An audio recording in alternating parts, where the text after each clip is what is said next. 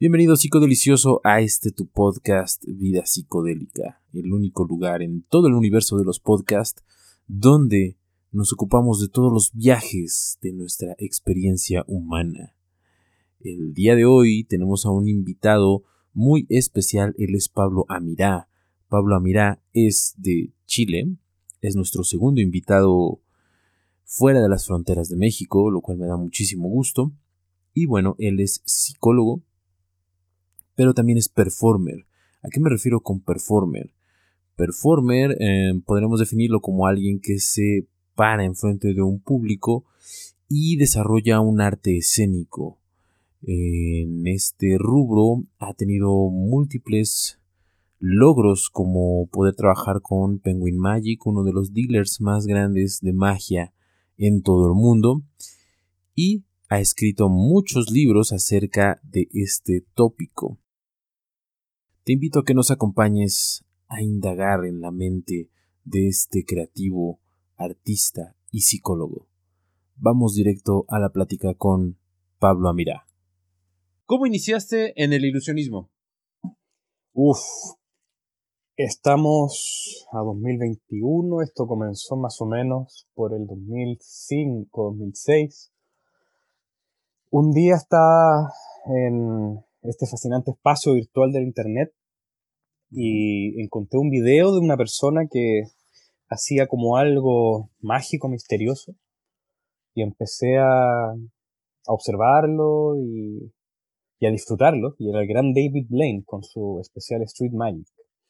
Y me pareció fascinante como alguien podía desde un lugar tan original, y me refiero original a el origen de las cosas, y luego con el tiempo me di cuenta que en realidad David tenía esa capacidad para encontrar ese chamán que está detrás de todo ilusionista, que muchas veces se, olvida en los magos comunes y corrientes. David Blaine pudo tener este especial fascinante donde mostró magia callejera y para mí eso realmente me, me elevó la mente a, un nivel de, de, entender que la realidad se puede torcer y eso me encantó. Y desde ahí comencé y ya con varios años más puedo decir que más que el ilusionismo, eh, busco en el mentalismo un espacio de expresión artística y humana para poder entregar ciertas ideas que considero que son importantes de decir. Eh, ok, ahora, dentro de, de, tu carrera, ¿cómo es trabajar con Penguin Magic, uno de los dealers más importantes del ilusionismo en todo el mm. planeta? Sí, hemos trabajado con, con, varias tiendas y varias empresas en realidad y con Penguin hemos tenido varias instancias de, compartir y colaborar y para mí ha sido un encanto siempre. Eh, las personas que están detrás de, todo lo que uno ve en el sitio web o, donde uno interactúe con, con la tienda eh, son muy amables, son personas muy mágicas, que es muy importante en todo negocio y en toda colaboración en realidad humana tener esa magia en el sentido de lo auténtico. Y para mí eso es fundamental. Cuando estoy con alguien, me, me fascina el poder encontrar mi propia magia en la conversación y también permitir y facilitar que la otra persona pueda encontrar su magia, lo que Dale Carnegie hablaba de poder sacar lo mejor de la otra persona cuando uno conversa. Y, en Penguin, eh, con todo el miembro de los equipos, con toda persona, me, sentí muy cómodo y, siempre es un, placer y una alegría colaborar con ellos.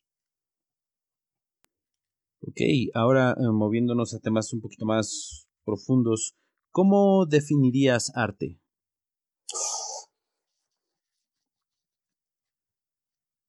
El arte es una de las formas humanas para expresar a través de la belleza distintos misterios que,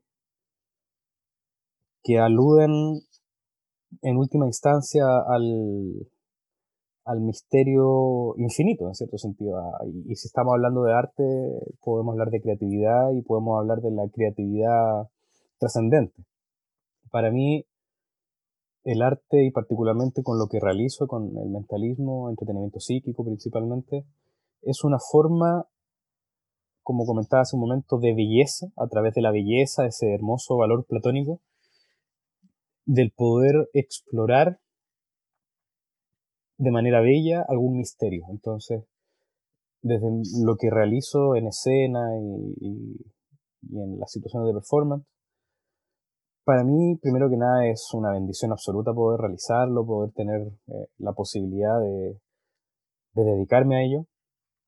Y para mí también es un arte en el sentido de que todo lo que se crea se crea con una belleza subjetiva y que obviamente espero que la audiencia pueda apreciar, pero que no solamente no quedemos con la belleza, sino que la belleza sea un canal para poder reconectarnos con, con lo inefable, que creo que se nos olvida mucho en estos tiempos tan materialistas, cientifistas y donde hemos perdido la capacidad de imaginar. Eh, para profundizar un poquito, ¿qué es lo inefable? Lo inefable, en términos de definición académica, sería aquello que no se puede entender, expresar, eh, aquello que se vive en las experiencias místicas, en las experiencias psicodélicas, en las experiencias de éxtasis. Y como uno quiera llegar a ese tipo de experiencias, creo que es fundamental que podamos vivir con la noción de que la realidad y el vivir y, el día a día es simplemente más que pensar en la pandemia o ponerle benzina al auto o gasolina o, o tener pan y agua, sino que obviamente hay que vivir esos espacios, pero creo que tenemos que siempre recordar que es en lo inefable en donde está la, real realidad. Y, desde ahí se proyecta lo que vivimos a diario y que obviamente tenemos que estar atentos a nuestra salud y cuidarnos y tener que pagar las deudas y todo aquello, absolutamente, pero creo que tenemos que estar, no tenemos que distraernos con la noción de que en lo inefable, en el misterio, está aquello donde tenemos que estar observando. Ok, eh, he visto que en tu trabajo el tarot es recurrente. ¿Para ti el tarot es un oráculo? ¿Es una cuestión de proyección psicológica? ¿O, qué es para ti el tarot? Mm.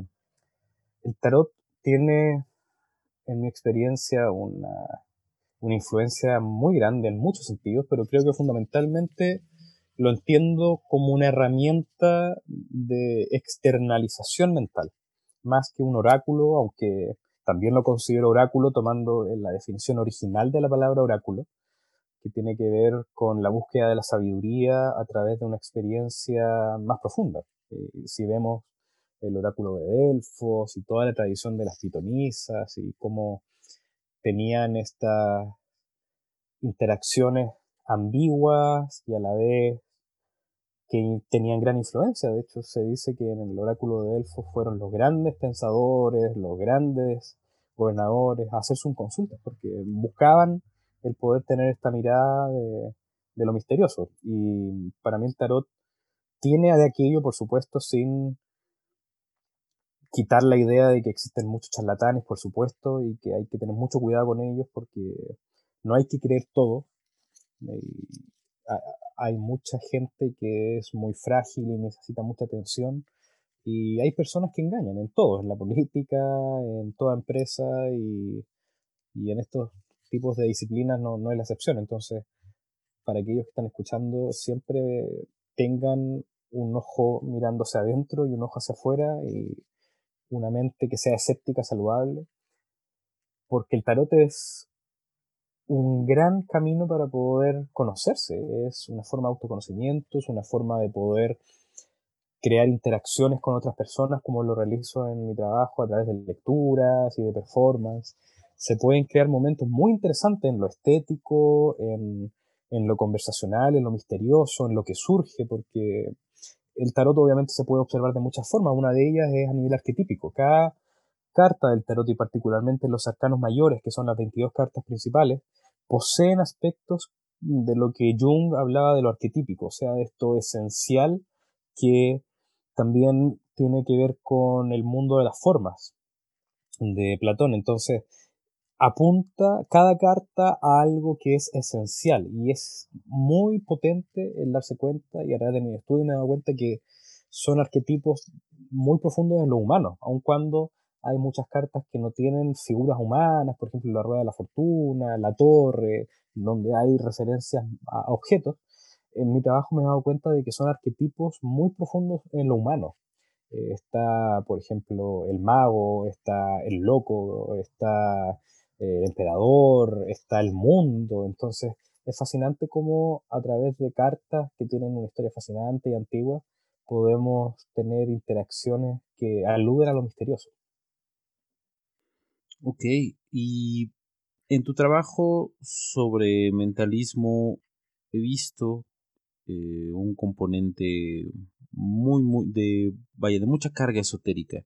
Mm. Eh, ¿Cómo llegaste a, fusionar eso? Porque digo, el mentalismo, como se enseña normalmente en los libros, en los métodos, en los DVDs, normalmente no tiene ese componente. Eso mm. ya va por parte del performer. ¿Cómo mm. llegaste a, fusionar, digamos, este, estas dos cosas? Uf, qué buena pregunta, Manoli. Creo que mm, a través de la invitación que me realizaste a este podcast y, y del tema de la psicodelia, creo que es fundamental. Porque cuando comencé mi camino en, en la magia, en el mentalismo, en estas disciplinas de misterio, siempre sentí que había mayor profundidad y, siempre la busqué también. Eh, no se lo debo solamente a, la experiencia psicodélica, por supuesto, es parte de, un total, pero siempre me di cuenta de que se podía encontrar algo más, en donde lo que se hacía era secundario, porque lo que se conversaba, lo que se creaba era realmente lo importante. Entonces, a través de mucho estudio, a través de muchos mentores, de muchos amigos, de muchas conversaciones, mucha reflexión. Eh, y obviamente cada persona dentro de cada arte y cada práctica tiene su aproximación y eh, toda aproximación es válida mientras se haga con el corazón, obviamente. Y, y, este fue el camino que podría decir, en cierto sentido, me escogió. Uno podría sentir o pensar de que uno tomó las decisiones, pero también podemos observar que en ciertos momentos ocurren cosas y que son simplemente regalos que caen. Entonces, lo que hacías mención hace un momento, el poder trabajar con empresas a nivel mundial, eso nunca lo soñé.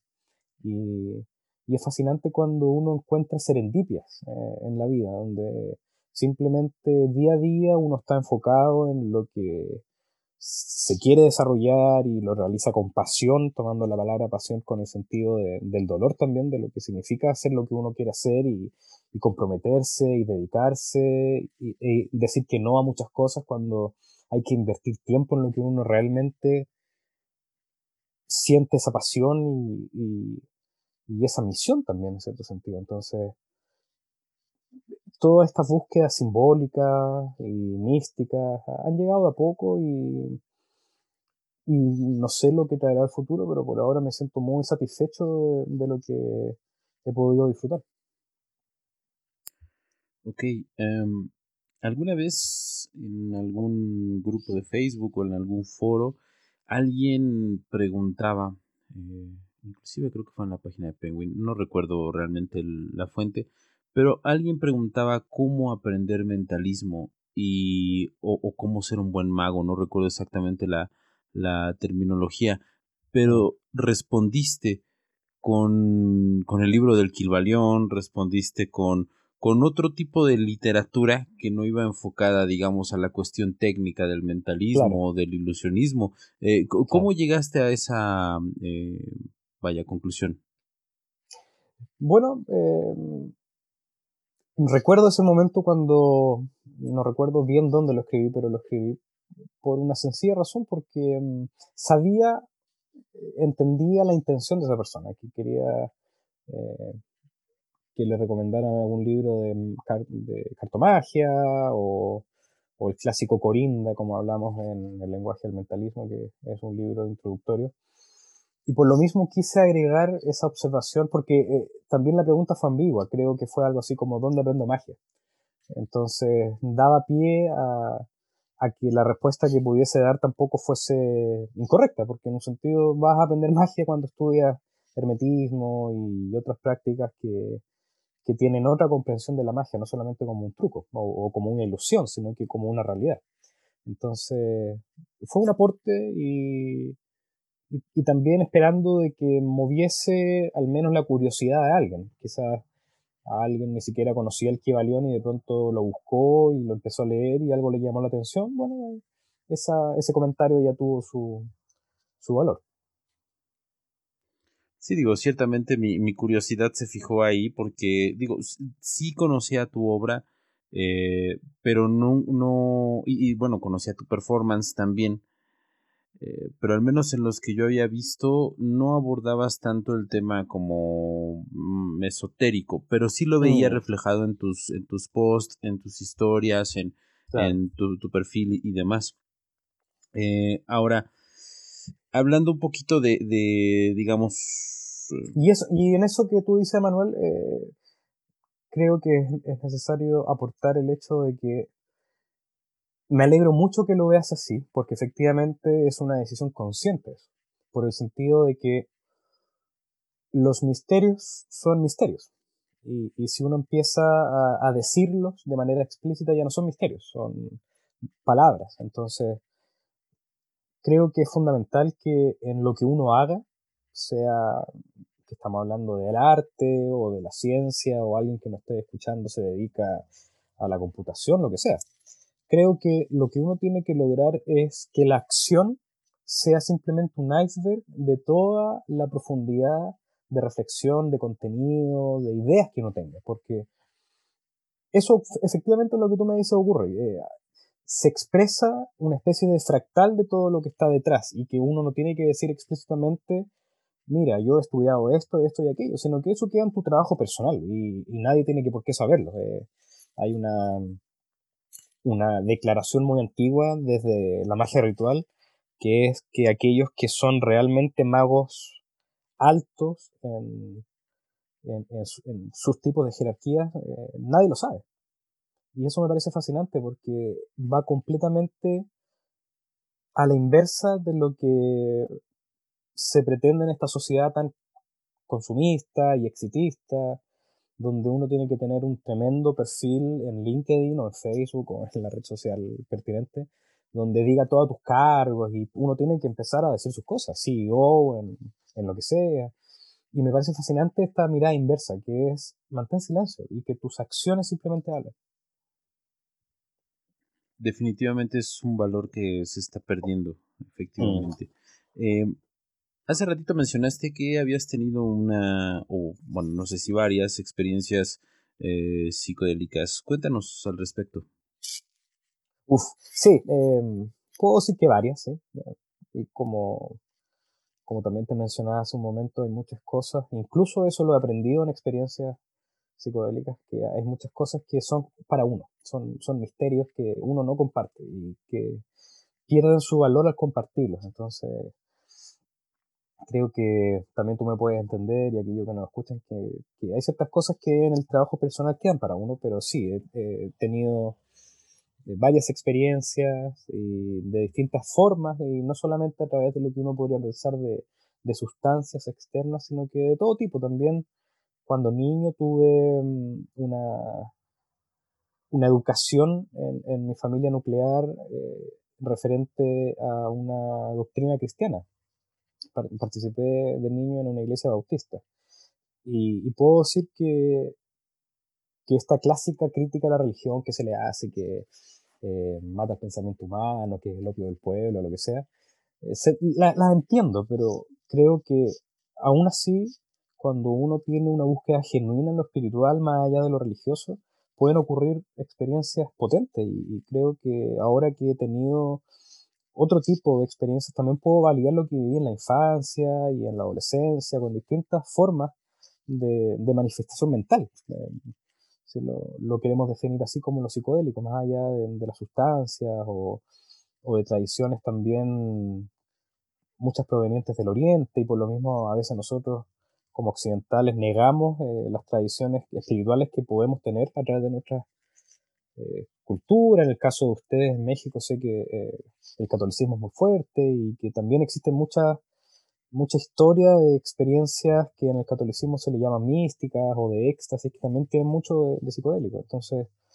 para mí, la, ya específicamente las experiencias psicodélicas, como uno puede entender a través de distintos enteógenos, de, de prácticas y, entrenamiento también, porque no solamente se lo debo al elemento externo, sino que también al estudio, al, al deseo de, de tener un, un hábito en esto y no que no sea simplemente un, un, divertimento. Eh, para mi propio trabajo utilizo las guías y, el modelo de Terence McKenna, que es uno de mis autores favoritos. Me encanta su capacidad lingüística, su forma muy poderosa del lenguaje que tenía. Era un poeta maravilloso y, y utilizo sus criterios en donde se, entiende en cierta manera la noción de la psiconáutica moderna y también la practico como forma exploratoria, pero también eh, no me pierdo solamente en el disfrute del viaje, sino que lo tomo como una práctica necesaria para mi desarrollo humano, espiritual, personal. Entonces, em, por ejemplo, en el caso particular de, lo que comentaba Terrence, es completamente bloqueada mi sensación tanto de la vista como del oído. Me, pongo eh, tapones, me vendo para que esté completamente en oscuridad eh, y todo el resto de protocolos que comentaba Terres. Entonces, em, ha tenido una tremenda influencia en, en, mi vida completa, en mi vida como psicólogo, como artista y, ha sido realmente un,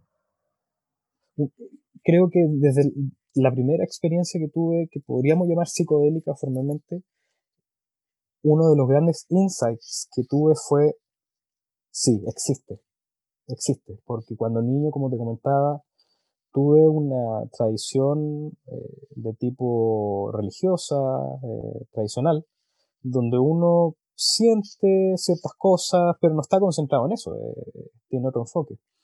Pero siempre tuve esa, mm, e, esa esperanza y esa fe y, ese, ese, entender de lo trascendente. Y, y, claro, efectivamente cuando, cuando tuve la primera experiencia psicodélica, una de las primeras ideas que me llegaron fue, sí, sí es, existe y, y es lo que los griegos llamaban nous, lo que el hermetismo habla el todo, aquello que conversábamos hace un comienzo, lo inefable, el misterio. Y bueno, eh, mencionabas hace ratito un, un, método, digamos, que es como la, la privación sensorial. Eh, y, concuerdo totalmente contigo, la experiencia psicodélica se puede alcanzar no solamente eh, con sustancias, sino con cualquier cosa que en esencia pueda manifestar el alma, por así decirlo. Como, como psicólogo, ¿tú por qué crees que la sociedad moderna o posmoderna de alguna manera repele este tipo de, de experiencia o no las abraza tanto como debería? Mm, uf, hay varias razones. Y a través de la psicología hay mucho miedo a lo desconocido y también ya desde la mirada de comunicación, por ejemplo, y si entendemos lo que Chomsky hablaba de la manipulación de medios, en cada momento vemos que en la televisión, en las noticias, en todas estas maquinarias para manipular la mente, están contando historias que comenzaron a contarse cuando apareció toda la prohibición en Estados Unidos, con, con políticas en contra de la investigación con psilocibina o con LSD, el cannabis era eh, una fuente de locura y que la gente tenía empezaba a tener esquizofrenia y paranoia, etc. Entonces, creo que fundamentalmente hay un miedo a nivel colectivo y, entregado a través del sistema básicamente político y de poder, porque ellos saben el poder que tiene todo esto. Saben que cuando cada persona despierte su conciencia se le va a acabar el juego. La política trabaja a través de ese poder que nosotros creemos que es así, por ende es así, ellos manejan el poder de la palabra, los publicistas a través de las palabras nos venden los productos y entramos en este consumismo constante, pero cuando nos enfrentamos a la mente humana, a la psique, a, todo esto que despierta la conciencia y vamos no solamente sintiéndonos despiertos, sino que vamos despertando de a poco. Eh, obviamente es una deconstrucción que en cierto sentido es eterna, es infinita y siempre vamos a estar en ese proceso de, de estar despertando, de estar iluminándonos. No, no, me gusta la idea de la persona iluminada, pero sí la persona que puede ser un espejo de luz. Y creo que eso es fundamental y que la experiencia psicodélica, la, la experiencia de poder encontrarse con esa realidad real, eh, te, em, comienza a derretir todas estas ilusiones duales de tienes que ser de la izquierda o de la derecha, tienes que tener una posición en esto, etcétera. Eh, uno se da cuenta de que el juego es una ilusión, es un espejismo que, que se derrite en, todo, en toda la experiencia que, que te puede otorgar eh, la psicodelia. Ok, ahora mm, muchas civilizaciones antiguas, muchas culturas antiguas, de alguna manera por su experiencia eh, y por la tradición, conocían este conocimiento o esta metodología o, esta eh, cosmovisión de la experiencia eh, psicodélica. Y es una cosa que las neurociencias modernas y que eh, algunas eh, corrientes de la psicología están empezando a, entender. Eh, digamos, la, la, la, pregunta sería, ¿tú, cómo crees, o más bien cómo, cómo ves este, este escenario donde ciencia y tradición parecen fundirse? Mm, sí, me encanta que ocurra eso porque constantemente practico distintas distintos hábitos para romper esto que muchos llaman la mente dual, que, en cierto sentido siempre va a ser dual, pero uno explora la no dualidad. Y, cuando uno comienza a, a contemplar este misterio de la no dualidad, también uno se da cuenta de que no hay para qué separar las cosas, en un sentido muy práctico. Y la ciencia, aun cuando me parece fascinante y es un avance humano absolutamente necesario, es dual, completamente, y no solamente dual, sino que separa aquello que estudia del contexto para lograr su objetividad cuando en realidad entendemos de que nada está separado de nada, todo está interconectado en esa matriz poderosa y, constante que la cuántica constantemente nos dice que es así. Entonces, me encanta de que empiece la ciencia eh, a perderle el miedo a estas experiencias que son de índole más subjetiva, que muchos también dicen que tienen característica objetiva y que comienzan a mapear la conciencia. Me parece fascinante eso. Aun cuando creo que, no sé si se puede llegar a mucho porque es un infinito. Entonces sería difícil mapear el infinito. Quizás pueden hacerlo, no sé. Pero es, genial que comiencen a valorar también las tradiciones arcaicas, sabias, poderosas que tenemos en América Latina y en distintos países del mundo, obviamente, pero tenemos mucha sabiduría en, la, en los pueblos ancestrales, en todos aquellos que absolutamente tuvieron muchísima más sabiduría en lo natural que nosotros, entendieron como decía el gran antipoeta Nicanor Parra, chileno, que nosotros pensábamos que la tierra nos pertenecía a nosotros cuando en realidad es al revés. Nosotros pertenecemos a la tierra y, creo absolutamente en una forma política ecológica, donde la ecología se considera como un paradigma más que simplemente conservar a los árboles y querer los perritos, sino que es realmente un entender de que como seres humanos estamos inmersos en el sistema ecológico y que tenemos que hacernos parte de aquello y comenzar a vivir de otra forma. Y, todas, todas las tradiciones antes de, entre comillas, el descubrimiento de América, tenían eso mucho más claro que nosotros hoy día. Entonces es genial que la ciencia pueda observar y que también las prácticas ancestrales y, de medicina, entre comillas, alternativa, eh, tengan la disposición de ser observadas por la ciencia, que, que, tampoco creo que sea la forma para, entre comillas, validar la, las experiencias de, de, orden subjetivo. No, no creo que la ciencia sea la forma de mejorar aquello, sino que es una colaboración para que también la ciencia se dé cuenta del potencial no solamente de nuevos descubrimientos, sino que sobre todo un cambio de conciencia, ¿por qué no a nivel mundial?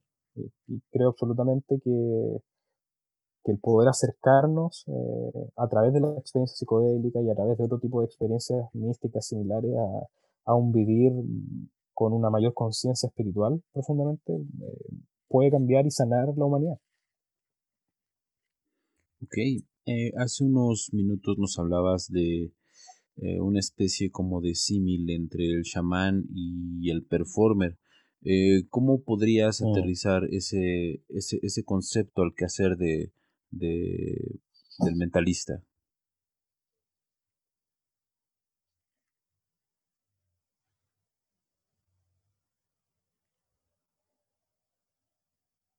Emanuel, ¿estás ahí? Se cortó la pregunta. Ah, ¿se cortó la pregunta? Sí, sí, ah, no te okay. Ok, te, preguntaba que em, cómo es que em, podrías aterrizar, digamos, el concepto de chamán al quehacer del mentalista. Mm, muy buena pregunta y me atrevo a, cambiar la última palabra, eh, Emanuel, no solamente del mentalista, sino que del performer de misterio, o para poder también incluir a los magos que, hacen realmente magia y no, no meros trucos, porque también eh, no solamente esta noción es una noción para, para los magos mentalistas, sino que la audiencia, el público que tenemos se da cuenta cuando realmente hay un mago que simplemente hace trucos o cuando realmente hay un mago que hace magia y que obviamente tiene sus formas técnicas, pero es un mago, hace magia. Entonces, abro el concepto de mentalista a performance de misterio para poder relacionarlo más específicamente con el chamán. Porque el chamán es esta persona que en el origen de la humanidad pudo entender que el plano físico es la proyección, como hablaba Platón y otros, de, lo metafísico.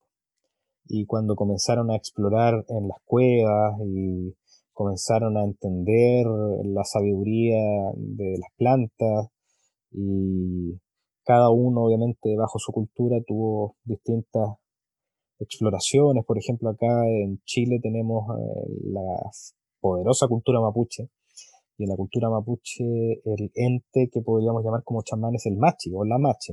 Generalmente la machi, pero también hay, hay hombres machi. Y, y el machi tenía un gran rol fundamental en la sociedad. Entonces, ya para conectarlo con la performance, creo que tenemos una asociación absoluta y creo que es nuestro arquetipo fundamental. Eh, porque también podríamos arquetípicamente asociarlo a al pillo o el trickster en inglés, o, obviamente al mago en sí, y también absolutamente. Pero en, la profundidad, si queremos encontrar a uno, está el chamán. Y el chamán también era el pillo. También tenía sus habilidades bajo la manga y también era un show business. tenía, tenía una, una capacidad de poder girar la realidad. Y, y a través de esas formas, de esos actos incluso, por ejemplo, un caso ya más moderno podemos pensar en Pachita, en la experiencia que nos cuenta Alejandro Jodorowsky y otras personas, donde Pachita, mucha gente dice que no, no sabe todavía si era una, una pilla que hacía sus trucos solamente o que realmente tenía algún tipo de influencia espiritista o, como uno quiera verlo. Pero es fascinante como también dentro del chamán podemos ver al pillo, al trickster, al, mago obviamente y por supuesto al chamán, aquel que podía viajar a través de las dimensiones. Y, ya si lo, lo, asocio nuevamente a la performance, no creo que cada mago mentalista tenga que ser un chamán, absolutamente no, pero creo que internamente tenemos que entender que de manera arquetípica estamos elicitando eso. Porque aun cuando alguien haga un truco de magia, hay gente que siente magia. Porque la magia es un fenómeno, no es simplemente algo que existe en el plano físico. Eh. Hay mucha gente que dice, oye, pero ¿existe la magia o no? Claro, pero no existe como existe un vaso. Existe como existe la idea de un vaso. Y la magia, más que una idea, es la experiencia del fenómeno de sentir ese O, que es el concepto en inglés de, del asombro, que, que, también incluye un poco de, de devoción, de, de miedo, de, de, encontrarse con el misterio. Entonces, creo que cada mago y cada mentalista, cada performer del misterio tiene que tener eso claro, que querámoslo o no, estamos creando algo que alude a a un misterio muy explícito y obviamente cada arte tiene su misterio también, eh, es muy bello y da mucho asombro cuando uno ve a un gran cantante o un gran pintor, etc. Pero en la performance de misterio, cada mago o mentalista tiene esa capacidad muy clara de poder crear y tener una licencia también artística, de poder tomar el rol de ese primigenio performer de misterio. Y que obviamente también la performance no solamente tenga un fin comercial o, estético, sino que darse cuenta de que puede ser algo más y que ahí también tocamos otro aspecto de, lo chamánico, la función que puede tener lo que hacemos. Y, por qué no, puede, puede impactar a alguien de una manera trascendente que, que no se queda solamente capsulada como una experiencia escénica, sino que realmente queda con una idea que le permite quizás validar la mente humana o darse cuenta de sus emociones o darse cuenta de que no,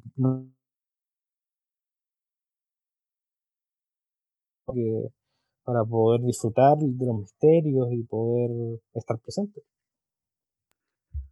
Ok, ahora ese lado de, digamos, de la, ese lado escénico de la magia, Em, en, al menos en Latinoamérica ya a gran escala, solamente lo he visto con eh, René Lavand, que de alguna manera tenía esa parte mística y su storytelling y, todo te, llevaba hacia una, hacia una experiencia. Pero, por ejemplo, yo veo a... ¿Ahora sí? Ahora sí, sí, no, no la pregunta. Ah, ok. Este, como te decía, yo, eh, digamos, vi esta experiencia con, con René, René Lavant, em, de, de, digamos, como más eh, mística y de alguna manera te, te llevaba hacia esa experiencia. pero yo veo, por ejemplo, el estilo, el estilo, digamos, americano, y no tiene mucho de eso. Digo, habrá quien sí, pero no en su generalidad. Eh, ¿Por qué crees que se da en, el estilo americano esta cuestión como más uh, express, por así decirlo? No, no sé cómo, mm. cómo ponerlo. Ah, antes de respondértelo, déjame preguntarte algo. Dijiste que René Lavant te creó una mística. Sí, sí, sí, claro, porque eh, sus, eh, sus historias, por ejemplo, eh, de alguna manera, no todas, pero mayoría llevan una connotación moral, o sea, siempre, y, llevan, por ejemplo, esa oh. cuestión arquetípica en algunas de la pelea del, bien contra el mal, en, en algunas, en otras, este, eh, va jugando con ciertos simbolismos como la muerte, como la belleza, como la amistad, como el amor. Entonces, en, ese lado sí se me hizo como más eh, profundo. Y, digamos, la cuestión americana, por ejemplo, yo veo un mm. performance de, de quien he visto un show completo ahora. Eh, bueno, no, no voy a poner nombres para no hacer la comparación mala, este, pero vaya, yo he visto shows donde pues es eh, mm. efecto tras efecto tras efecto, pero no hay ese rol, no hay ese, eh, esa situación de jugar con, con arquetipos, con sentimientos, con mm. emociones. Ese tipo. Entonces, mi pregunta es, ¿Por qué crees que esto sea en, en, la escena americana? Y bueno, obviamente nosotros como país eh, vecino, pues consumimos muchísimas cosas de allá y es algo que nos está de alguna manera invadiendo. Mm, qué interesante. Mira, obviamente como todo hay muchas razones, pero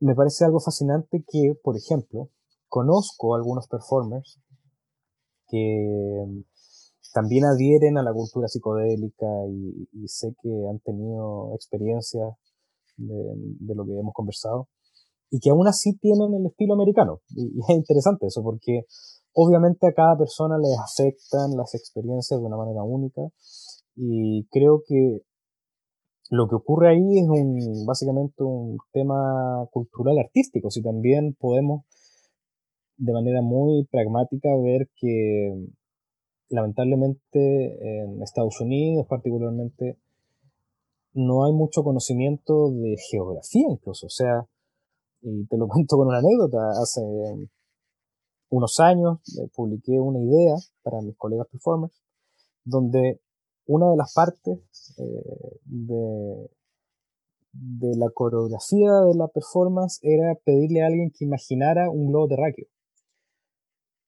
Y, algunos amigos de Estados Unidos me dijeron, mira Pablo, eh, esa idea va a ser muy difícil ejecutarla acá en Estados Unidos porque no toda la gente lo conoce. Entonces, muchas veces de manera cultural, eh, la persona estadounidense particularmente tiene este, e, este, esta idea de que ellos son el centro y, en muchas formas sí lo son. Eh, y por todo las sociedades capitalistas que tenemos consumistas y con estos valores también americanos. Entonces, eh, creo que cada uno tiene su estilo en la performance, como te decía hace un momento, mientras lo haga con, con el corazón y con, con todo lo que pueda entregar, eh, eso es lo mejor que se puede.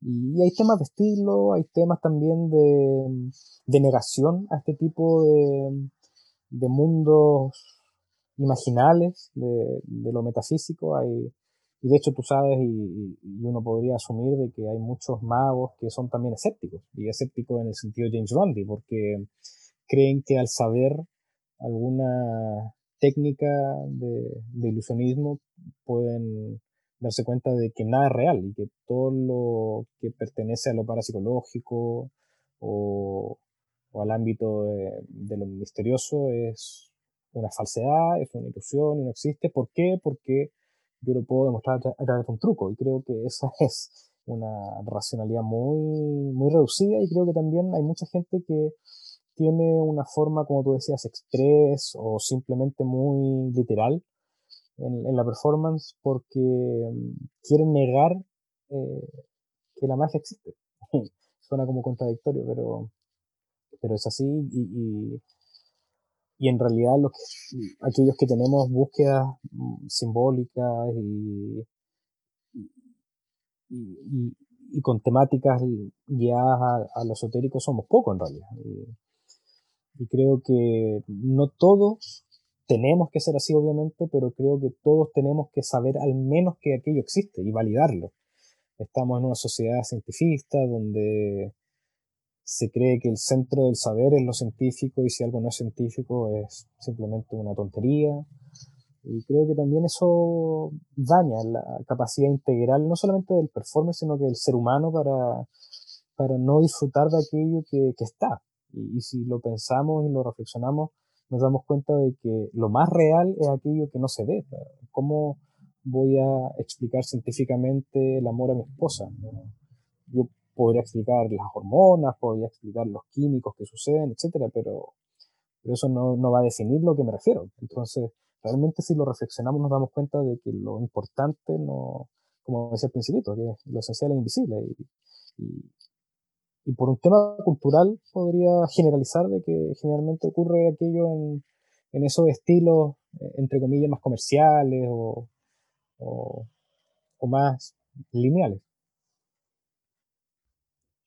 Ahora, eh, ¿cómo eh, llega Pablo Amira a concretar un efecto cuando lo va a crear de la nada? ¿Cómo lo haría Pablo Amira? Habría que preguntarle a él. eh, yo creo que um, hay muchas formas, en realidad me he dado cuenta con mi experiencia de que no puedo encapsular la creatividad porque la creatividad en sí es caótica y es uno el que ordena ese caos de lo creativo. Entonces yo podría decirte que me siento todos los días eh, de manera habitual a, a, recibir ideas en cierto sentido, porque más que creativo, mm, mm, siento que me puedo conectar a, la creatividad, como una mirada un tanto más griega del Daemon. Y, lo siento así en mi, en mi vivir, entonces sigo completamente lo que decía Picasso, de que la inspiración me encuentre trabajando.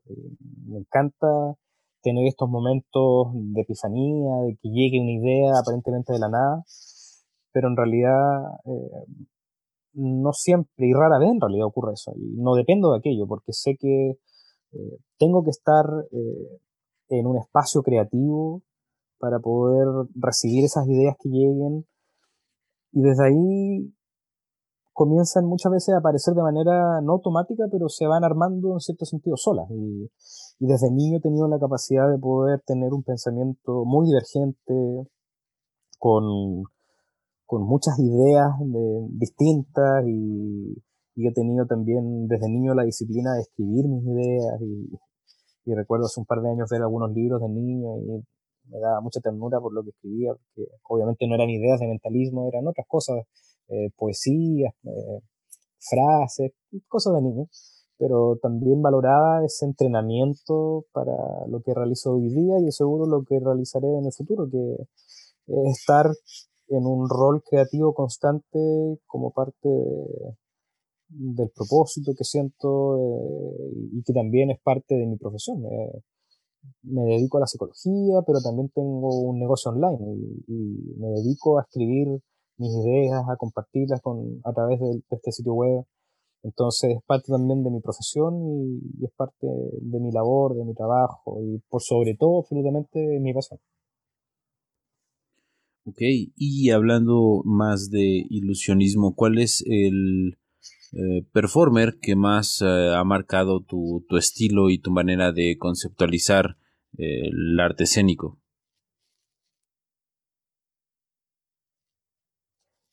Se cortó, Emanuel, lamento. Ah, se cortó, ok. Eh, te preguntaba que, eh, cuál es el performer que más ha em, influenciado tu, tu, estilo.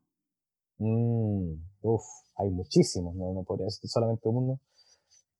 La primera persona que se me viene a la mente por ser mi mentor constante es Kenton Knepper. Kenton es una influencia absoluta.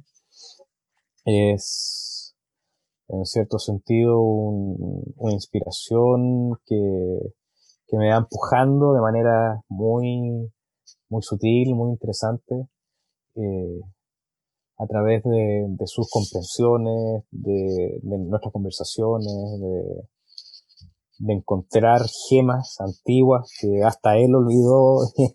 es genial cuando...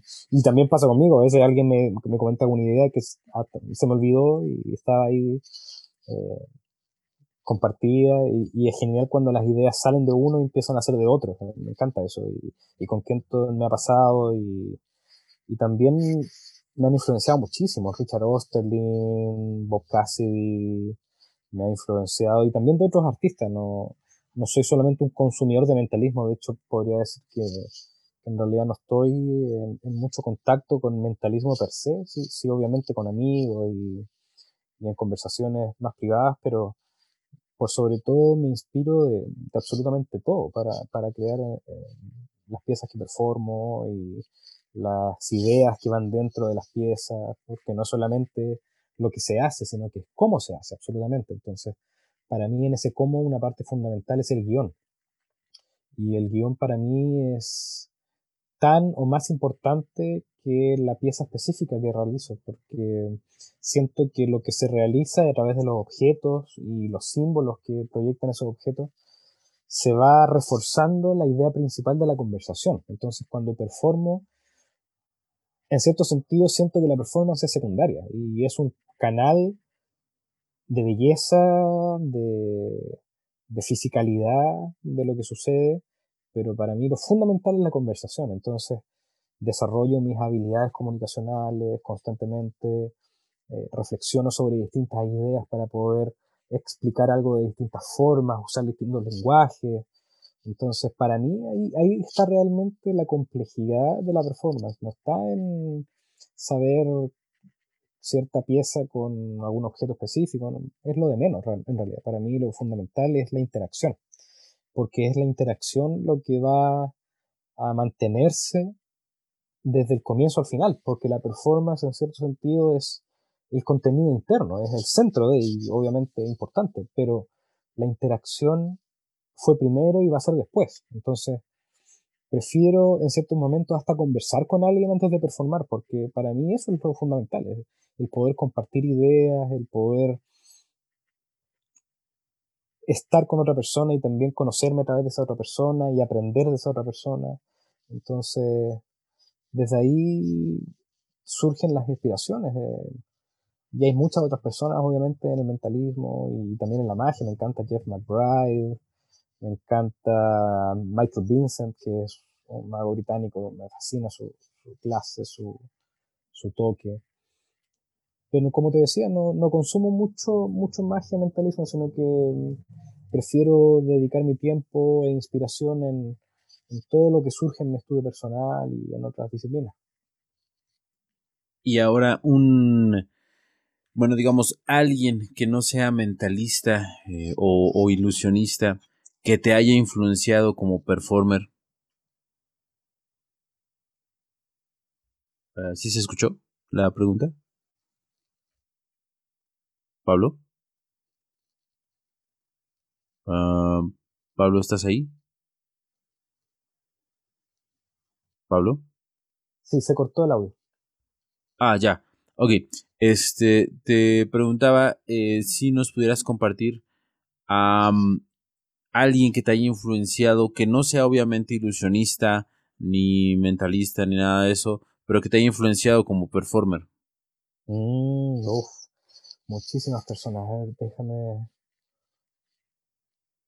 ver de dónde tomo.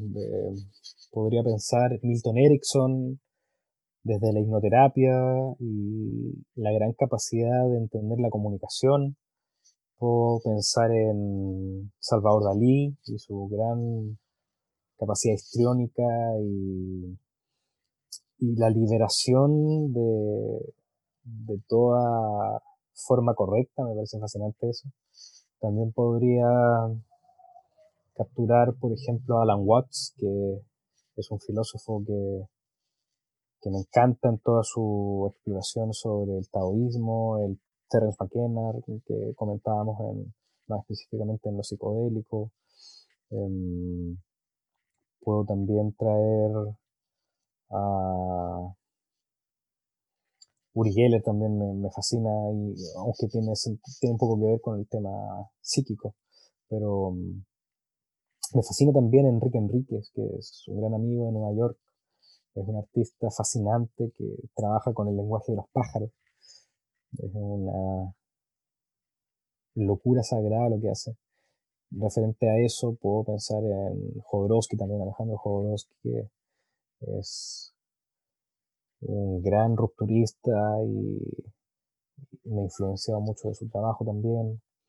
Y ya para ir cerrando, quizás uno más, hay un padre franciscano, el tremendo salto que es, un padre franciscano que me encanta, Richard Rohr también, que tiene mucho trabajo sobre la contemplación, la, la mente no dual, que es un tema que me fascina, y, muchísimos otros que podría estar horas hablando de eso, pero creo que por ahí está bien. Excelente. Eh, y bueno, ya para ir cerrando la conversación, eh, ¿Alguna idea que quieras redondear? ¿Algo en lo que quieras profundizar? ¿O unas últimas eh, palabras para nuestros podescuchas?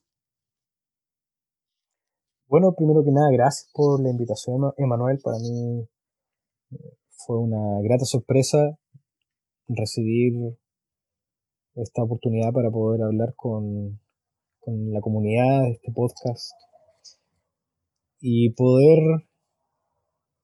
apuntar y recordar ciertas cosas que hablamos en, el sentido de la experiencia psicodélica y, el poder transformador que tiene, no solamente para uno mismo, sino que para poder expandir el sí mismo. Creo que es fundamental en estos tiempos, especialmente de, de pandemia, de miedo, de muerte, de mucha incertidumbre. Creo que es fundamental poder conectarse a lo esencial del vivir, el poder encontrar la tranquilidad que necesitamos que dejemos de depender de la felicidad como, como una búsqueda, porque obviamente estos tiempos no son felices, pero creo que también estos tiempos nos enseñan a que es mucho mejor estar bien que estar feliz. Y uno puede estar bien en momentos tristes, porque el bienestar, la plenitud, tiene que ver con constructos más profundos que simplemente emociones. Y, como terapeuta también me he dado cuenta de que hay muchas emociones muy complejas que se están viviendo, situaciones también de violencia hacia la mujer, que también es un tema que, entiendo que en México también es muy triste y en Chile también es la excepción, lamentablemente. Creo que es fundamental que a través de la experiencia psicodélica y a través de básicamente toda experiencia que nos haga avanzar como personas, podamos también ser una contribución a nuestro entorno y como decía hace un momento, la expansión del sí mismo. Tenemos esta ilusión de separación entre personas y yo soy Pablo, en realidad yo me llamo Pablo, yo no soy Pablo, yo soy mucho más que, que un nombre y tú también, eh, tú no eres Emanuel, te llamas Emanuel, pero eres mucho más que eso y cada persona que nos escucha también es lo mismo, entonces tenemos que expandir esa sensación del sí mismo, como hablaba Jung, que nos permite poder entender de que somos más que nuestro ego, somos más que nuestra máscara que usamos en las redes sociales, que podemos expandir nuestro alcance, podemos aportar con aquello que vemos que se necesita y, básicamente al servir al, al otro también crecer nosotros. Y, creo que es fundamental en estos tiempos en lo que hagamos, sea con hacer un podcast, o hacer performance, o ser odontólogo, o, limpiar platos, o lo que uno haga. Creo que es fundamental que, podamos encontrar el centro de, de, nuestro propósito en lo que sentimos que es importante en el vivir cotidiano, más que un trabajo o más que una cuenta bancaria grande o pequeña, como sea, nosotros somos potenciales de, de avance para otros. No somos ni profesiones, no somos ni nombres, ni dinero, lo que tengamos o no tengamos, sino que creo que podemos a través de la experiencia psicodélica y a través de la reflexión, de la contemplación, del recordar qué es lo importante, el poder permitir que la humanidad avance, que nuestro entorno pueda estar un poco mejor y que nosotros también vayamos avanzando día a día. Y, obviamente como ideal muchas veces fallamos y podemos tener muchas buenas intenciones y, hábitos y prácticas, pero fallamos, pero, pero estar en constante movimiento y estar centrado en lo importante. Creo que es muy importante en estos tiempos dejar de lado el miedo de, de la pandemia, obviamente cuidarse, pero no vivir en miedo. El miedo es un vivir muy débil, una frecuencia muy baja, y hay frecuencias más altas a las que podemos conectarnos y eso lo podemos hacer a través de la experiencia psicodélica, a través de la conexión espiritual, a través de los hábitos mentales, para que así vayamos avanzando día a día, que creo que es la idea. Excelente Pablo, muchísimas gracias, te agradezco de verdad por el tiempo y pues nada, unos, un abrazo caluroso hasta Chile. Muchas gracias, Manuel. Un abrazo para ti también. Gracias.